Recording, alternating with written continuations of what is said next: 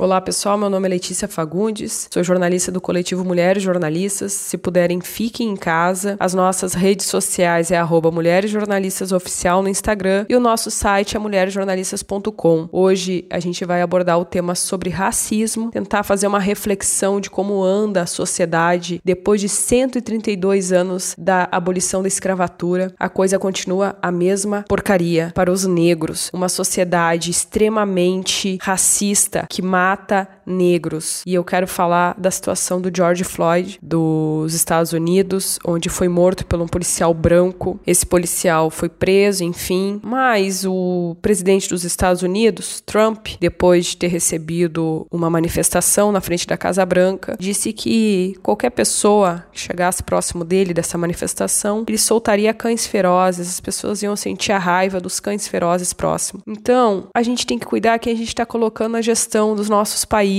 A massa de manobra, que são as pessoas mais humildes, que não têm condições de estudar, que não têm acesso, porque é um projeto dos políticos não darem acesso, instrução para essas pessoas, para que elas continuem sendo massa de manobra deles. E é muito triste tudo isso, porque enquanto acontece essas, esses privilégios individuais, pessoas morrem e sempre são os negros. Do dia 11 ao dia 26 de abril, no Brasil, saltou de 130 negros para 900 o número de mortos. No, nos Estados Unidos, apesar da população ser 13% de negros, um pouquinho mais, das, da, dos 100% de mortos, 60% eram negros. Os negros também sofrem quando precisam de saúde, emprego, segurança, educação. Eles morrem, eles são violentados. As mulheres negras são as mais violentadas. Eles são os que menos têm emprego, os salários são menores, as atividades são piores. Onde nós vamos parar. A doença é mundial, não é no Brasil, nos Estados Unidos. Na Suíça, enquanto há ricos preocupados em tomar banho de sol em suas praias particulares, centenas, milhares de suíços pedem comida, não têm o que comer. Há pessoas falando: nós, seres humanos, vamos sair dessa pandemia mais bonzinhos, mais queridinhos, mais resilientes um com o outro.